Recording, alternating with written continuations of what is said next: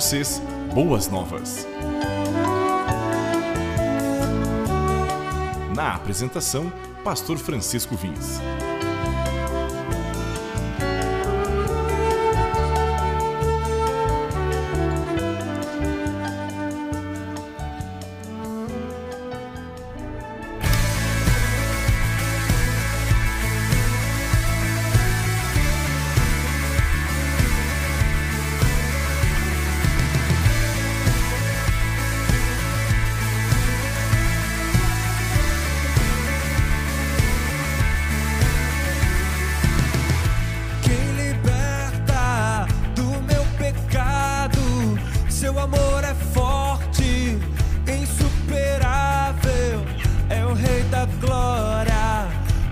grande Rei dos Reis.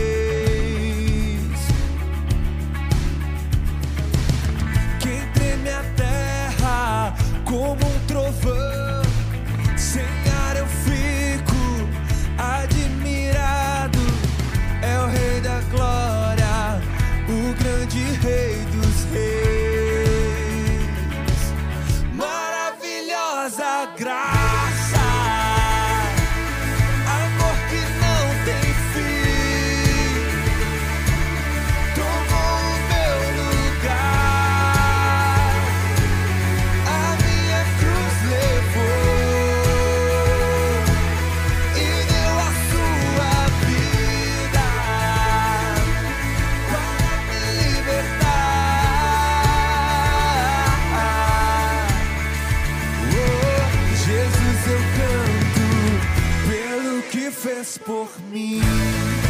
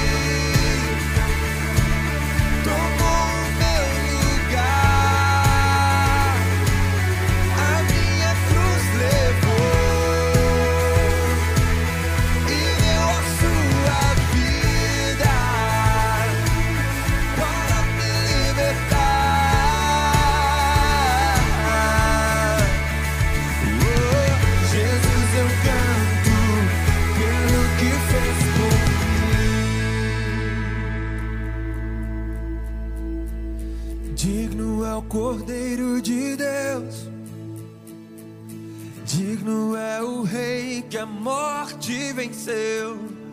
Digno é o Cordeiro de Deus. Digno é o Rei que a morte venceu. Digno é o Cordeiro de Deus.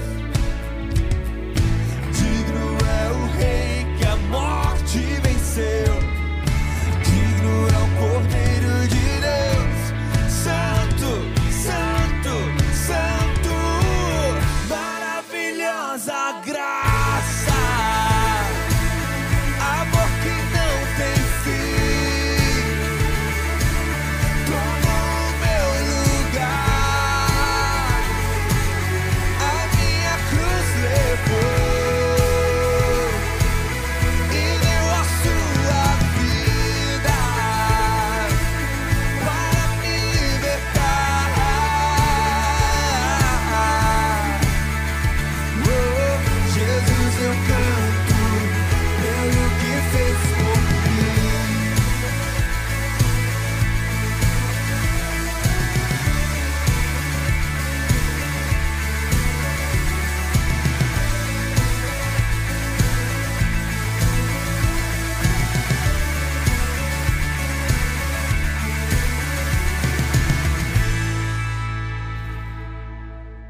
Como é bom e maravilhoso podermos chegar a vocês novamente, queridos ouvintes.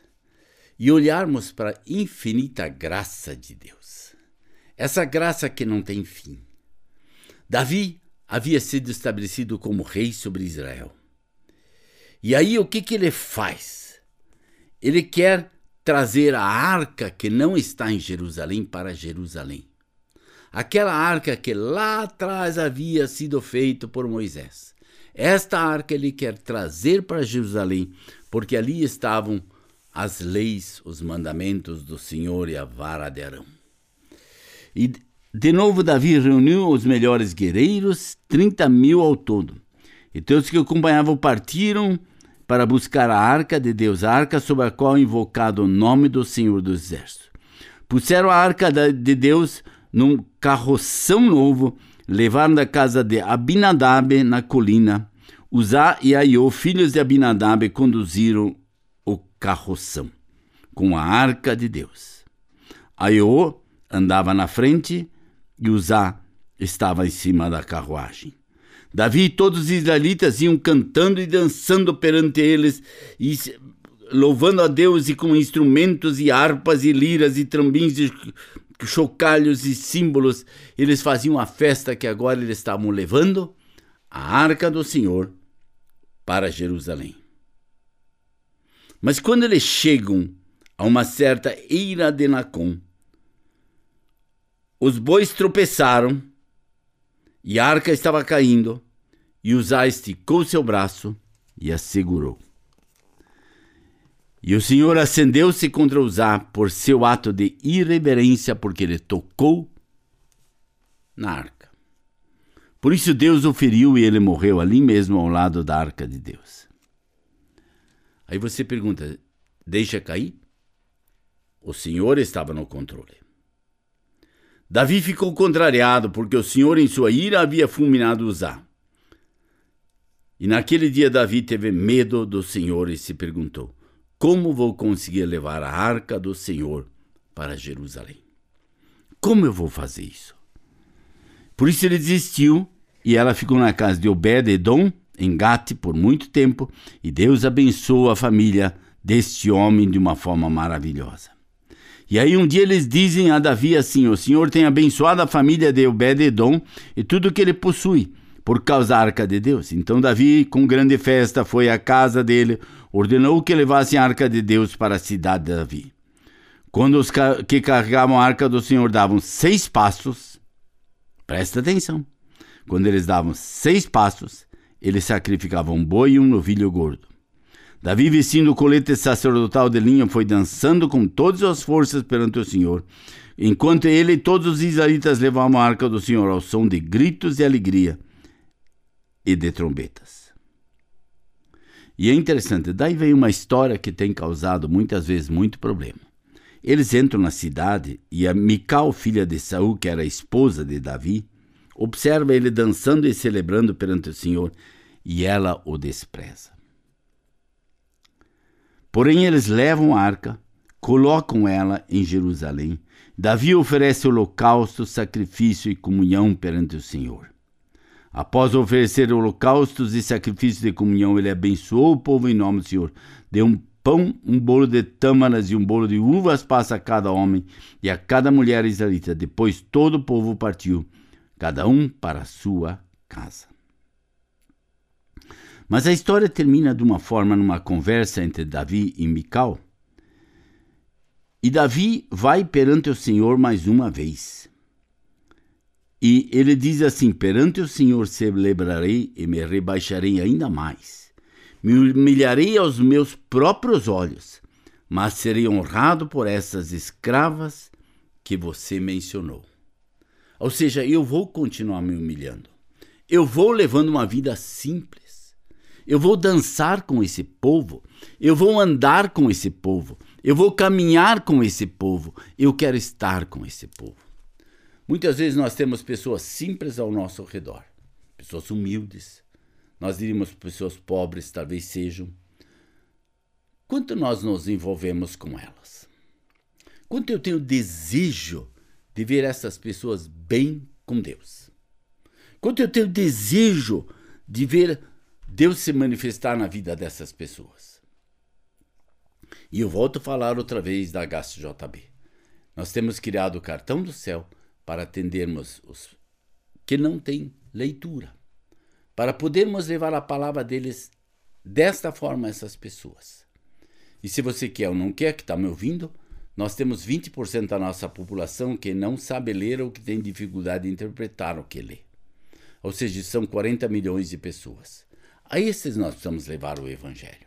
Eles precisam conhecer a verdade. Eles precisam conhecer o caminho como você e eu conhecemos. Eles precisam saber o que Deus tem feito. Eles precisam saber como Deus transforma vidas. Eles precisam saber da salvação em Cristo Jesus. Porque ele tem o mesmo, mesmo, mesmo direito que você e eu de um dia estarmos lá na glória celestial. O mesmo direito que você tem de conhecer a verdade e que eu tenho de conhecer a verdade, todas as pessoas têm o mesmo direito. E você e eu somos responsáveis por isso, para levar esta mensagem a esse querido povo que tanto necessita ouvir essa verdade de Deus. Porque não há um outro Deus além do nosso Deus.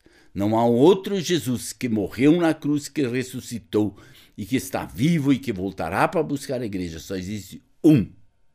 E este um diz: Eu sou o caminho, a verdade e a vida. Ninguém vem ao Pai senão por mim. É este o caminho que Deus preparou para cada um de nós.